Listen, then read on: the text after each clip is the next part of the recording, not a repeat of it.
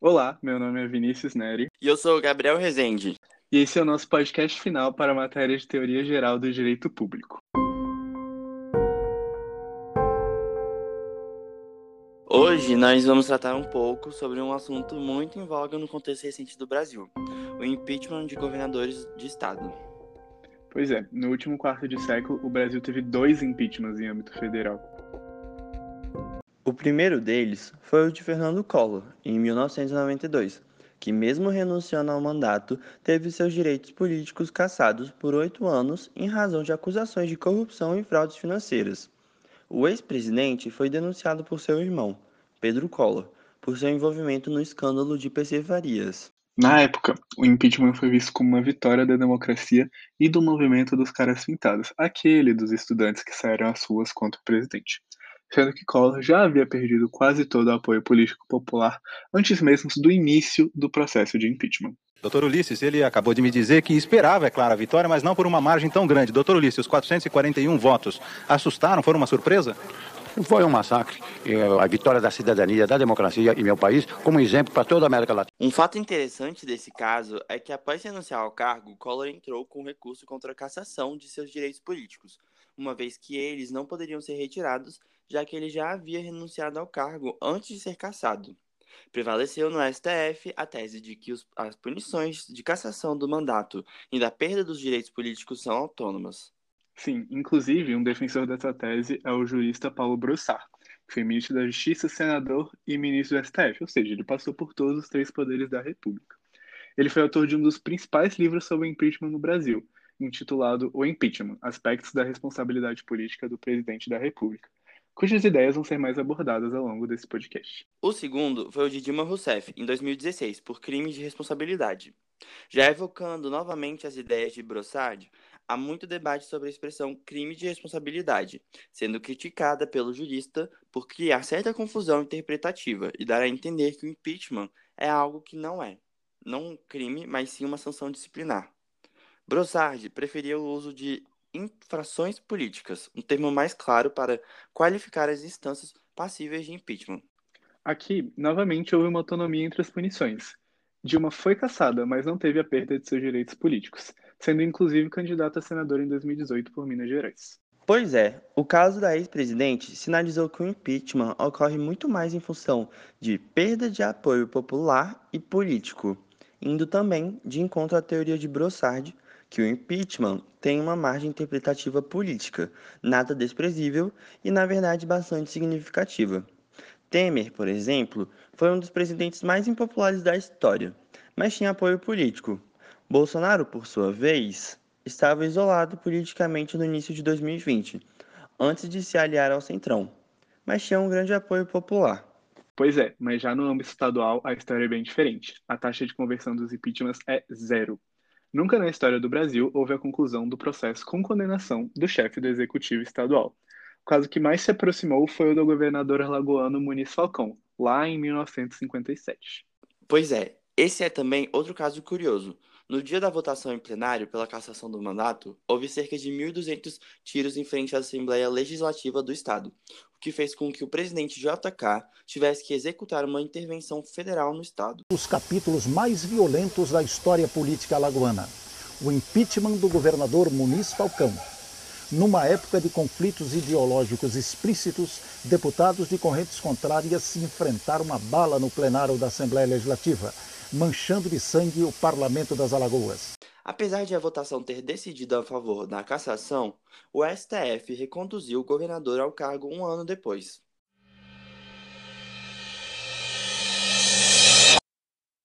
Com a gente mais acostumado a ver o processo de impeachment a nível federal, é necessário, antes de tudo, entender um pouco como se dá esse processo ao nível estadual.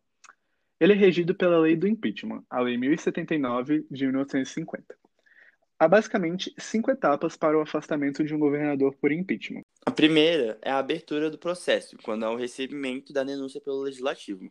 A segunda é a votação pela continuidade do processo em uma comissão especial dentro do parlamento estadual. A terceira é a votação pela continuidade do processo em plenário, onde pode se dar o afastamento do cargo. E aí é na quarta que as coisas mudam um pouco do que a gente está acostumado. É nela que ocorre a formação de um tribunal misto de julgamento sendo composto por um sorteio de cinco deputados estaduais e cinco desembargadores. Além disso, o tribunal é presidido pelo presidente do Tribunal de Justiça do Estado, sendo que, caso tenha um empate na votação futura, ele é quem tem o voto de Minerva. Em algumas constituições estaduais, o afastamento do governador só pode se dar após a primeira decisão desse tribunal misto, que pode decidir por afastar ou não o governador do cargo por até 120 dias. Por fim, a quinta é a votação do tribunal para decidir o afastamento. São necessários, no mínimo, dois terços do total de votos, ou seja, pelo menos sete, para afastar definitivamente o governador do cargo. O julgamento dura no máximo 180 dias, em que são ouvidas acusação, defesa e testemunhas. Por falar na Lei 1079, há muitas discussões por parte de alguns juristas e cientistas políticos acerca da margem de interpretação que ela dá sendo considerado vaga na definição dos motivos de ocorrência de um impeachment. Uma outra questão é a antiguidade da lei, feita em um cenário onde o impeachment era algo excepcional e não tão comum, entre aspas, como é hoje. Um agravante dessa condição é a Lei Complementar número 101, conhecida popularmente como Lei de Responsabilidade Fiscal, aprovada em 2000 no governo FHC, que dobra o número de artigos financeiros que podem ser enquadrados na lei do impeachment. Então, hoje, virtualmente qualquer governador ou prefeito está sujeito à Lei 1079. Pois é. E nesse ponto a gente entra um pouco na discussão também da necessidade de adaptação do direito público às novas realidades sociais e às crescentes e complexas funções do Estado. Esse ponto é abordado um pouco no artigo da professora Maria Silvia de Pietro, onde ela fala sobre a evolução do princípio da legalidade ao longo do tempo. Isso também é tratado um pouco na motivação da atualização recente da Lei de Introdução às Normas do Direito Brasileiro. Essa atualização foi dada pela Lei 13.655 de 2018, sendo que o texto original da LINDB é de 1942, então bastante antigo. Esses e outros exemplos mostram um pouco a necessidade da constante evolução da doutrina e do direito público para se adaptar ao tempo de cada sociedade.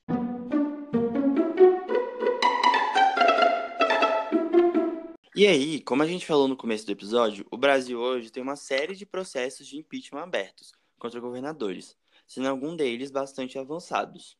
Tivemos três casos que tiveram maior repercussão, sendo dois ainda em andamento e um já arquivado.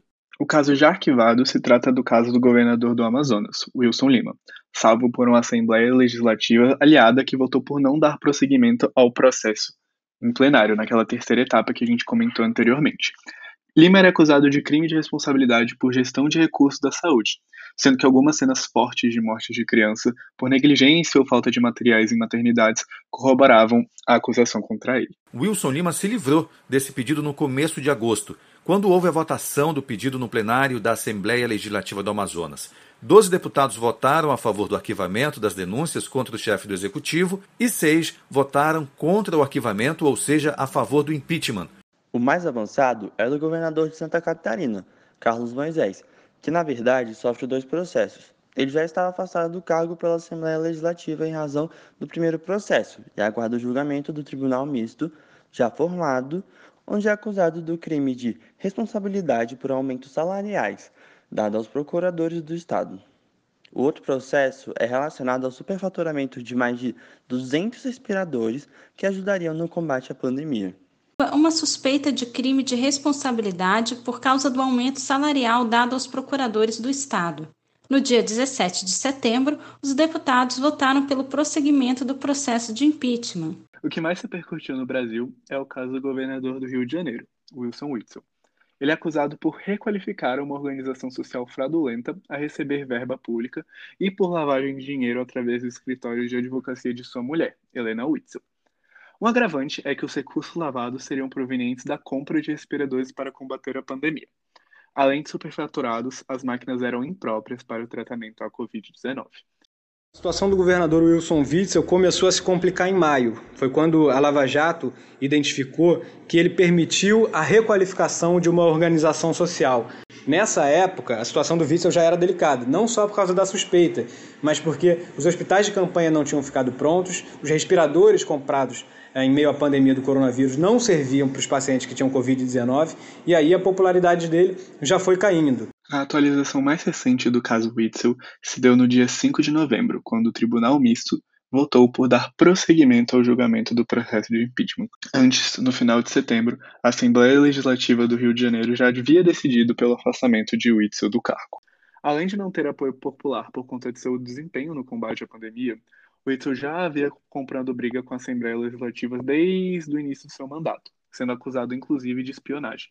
O suposto esquema de espionagem de Witzel seria para investigar, monitorar e controlar os deputados, agindo de forma obscura. Inclusive, os pesquisadores Joyce Baumgartner e Naoko Okada desenvolveram um modelo que mostra que chefes do executivo com uma relação com um viés mais autoritário ou superior com o legislativo apresentam e aprovam menos projetos e têm a menor fidelidade das coalizões.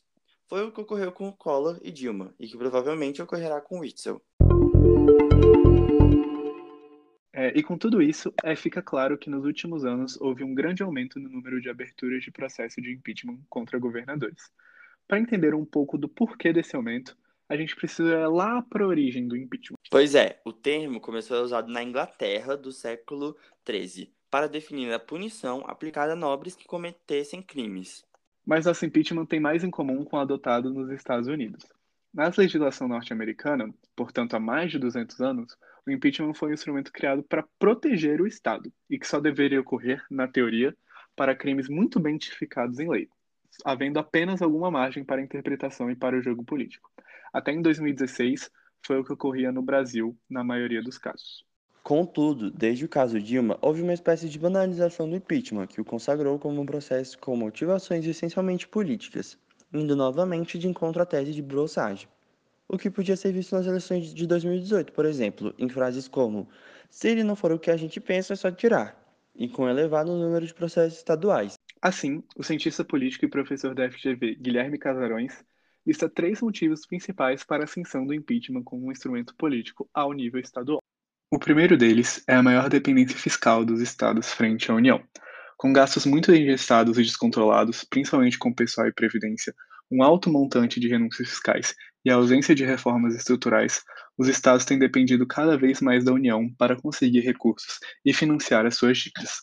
Dados do Tesouro Nacional, obtidos por meio da plataforma Tesouro Transparente, mostram que, por exemplo, a dívida do Rio de Janeiro com relação à sua receita cresceu 15% entre 2018 e 2020, mesmo com o Estado aderindo ao regime de recuperação fiscal. O nível de endividamento total do Rio de Janeiro já está em 282% de sua receita líquida, superando em 40% o limite de máximo definido pela Lei de Responsabilidade Fiscal, que é de 200%. Além disso, dados recém-divulgados da Instituição Fiscal Independente mostram que, em geral, a nota fiscal dos estados é 5, numa escala que varia de 0 a 10. Isso os coloca, na categorização da IFE, em uma situação fiscal fraca, que mostra que a situação dos estados brasileiros fiscalmente está longe do ideal. Esse engessamento e endividamento elevado dos estados faz com que seja muito difícil para os líderes executivos realizar políticas públicas a fim de satisfazer as suas bases eleitorais, o que aumenta a impopularidade dos governos. Como já nós falamos anteriormente, isso prejudica um dos pilares necessários para se evitar o processo de impeachment, o apoio popular. Já o segundo é a crescente polarização política no país e no mundo de forma geral.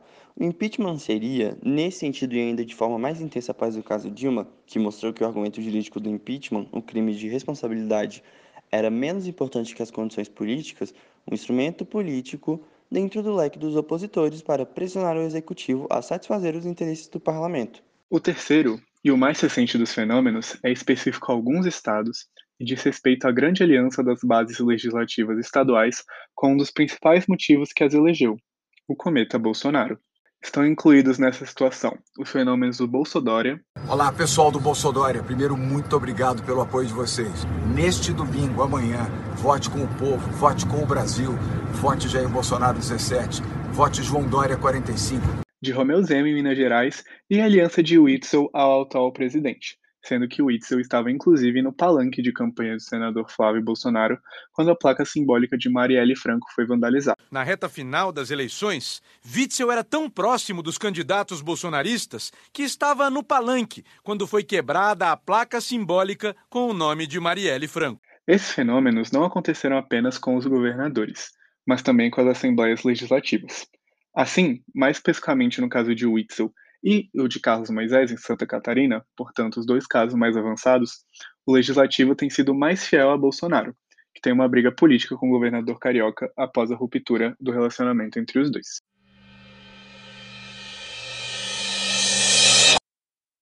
Pois é, agora a gente está chegando na conclusão. Muito obrigado para quem ainda está aqui.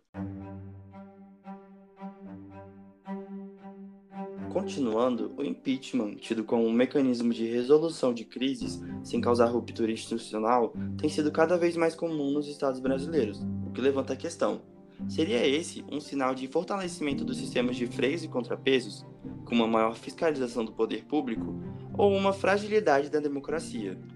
Pois é, esse é um bom questionamento.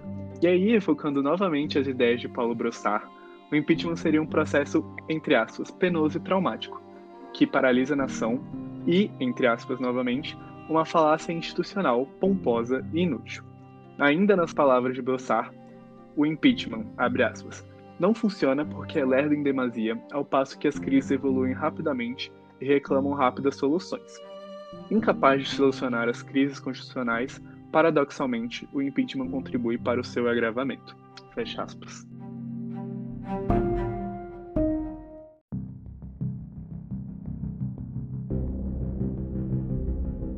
Pois é, finalizando, acho que vale a reflexão de que o objetivo do impeachment, tanto no âmbito federal quanto estadual ou municipal, não é punir delinquentes ou opositores, é proteger o Estado.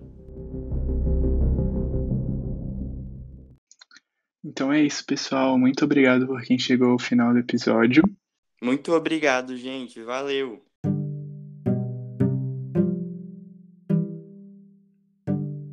Os áudios usados nesse episódio são dos portais G1, SBT e TV Alagoas. Muito obrigado, pessoal. Se vocês tiverem sugestões de conteúdo, podem mandar pra gente. Não esquece de compartilhar o episódio com seus amigos e familiares caso vocês queiram ver mais. Muito obrigado.